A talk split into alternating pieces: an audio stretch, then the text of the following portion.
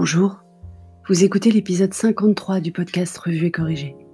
Cet épisode a été publié le dimanche 19 avril et s'intitule Le rapport au temps. On est à quelques minutes de l'intervention du Premier ministre, donc ce billet risque d'être publié en retard. Je préfère quand même l'écrire avant. Il va me falloir quelques heures pour digérer. Je déteste commenter à chaud, on dit souvent des bêtises. Surtout que j'ai peur qu'ils disent encore bravo aux Français qui respectent le confinement. Je préférais qu'ils disent what the fuck à ceux qui ne le respectent pas. Parce qu'on entend de plus en plus de voitures dans notre rue, et que mes amis confinés à Paris disent voir de plus en plus de gens par leurs fenêtres. Pas certaine que les gens aient compris que le 11 mai, ce n'est que le début du déconfinement, pas le retour à la normale. J'espère qu'il va le dire quand même. Comment s'est passé votre week-end? Nous, c'était plutôt tranquille. On s'est organisé pour les devoirs de vacances de petit homme avec mamie, sa première fiche de lecture, qui mieux que mamie, ils vont se festailler tous les jours au fur et à mesure qu'il lit les chapitres. Ça m'évitera de m'énerver et ça évitera à Cher et Tante de lire le bouquin. On avait eu l'idée avant le JT de 20h d'hier soir qui montrait un grand-père aider en maths ses petits-enfants. Mamie, les maths, c'est pas son truc. Petit homme, si. Alors que les livres, c'est l'inverse. Tout le monde y gagne. On a fait pas mal de jeux aussi.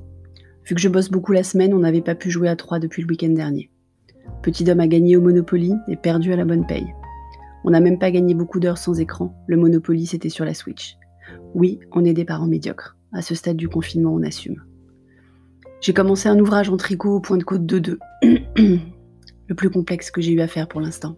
J'ai fait 14 ans. Il en faut 46 de plus pour finir le manchon. Pas super utile avant l'été, mais je serai prête pour l'hiver prochain.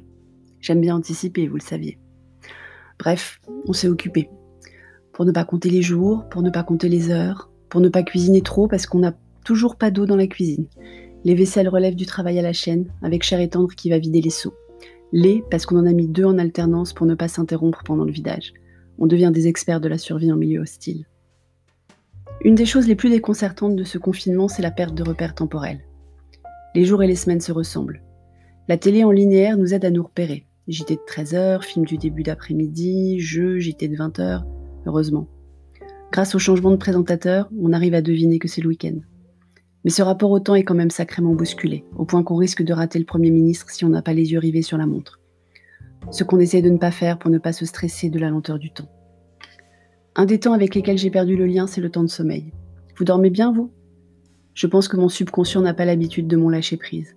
Il bosse en surchauffe la nuit pour traiter les angoisses et me permettre de passer les journées à peu près sereines. Résultat, je dors peu et mal. Donc vraiment peu. Sauf quand je dois donner cours à 8h30 du matin et que je n'entends pas le réveil. Il m'en veut, mon subconscient. Il se venge comme il peut. Il me contrôle mieux d'habitude.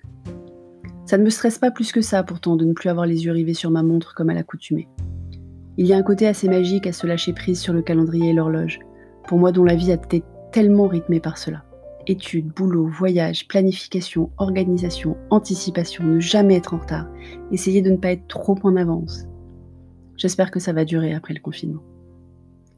Merci de m'avoir écouté. Sur toutes les plateformes de balado-diffusion, n'hésitez pas à vous abonner et à partager. Et si vous écoutez sur une plateforme qui autorise les étoiles et les commentaires comme Apple, n'hésitez pas à me laisser 5 étoiles et un commentaire. À bientôt.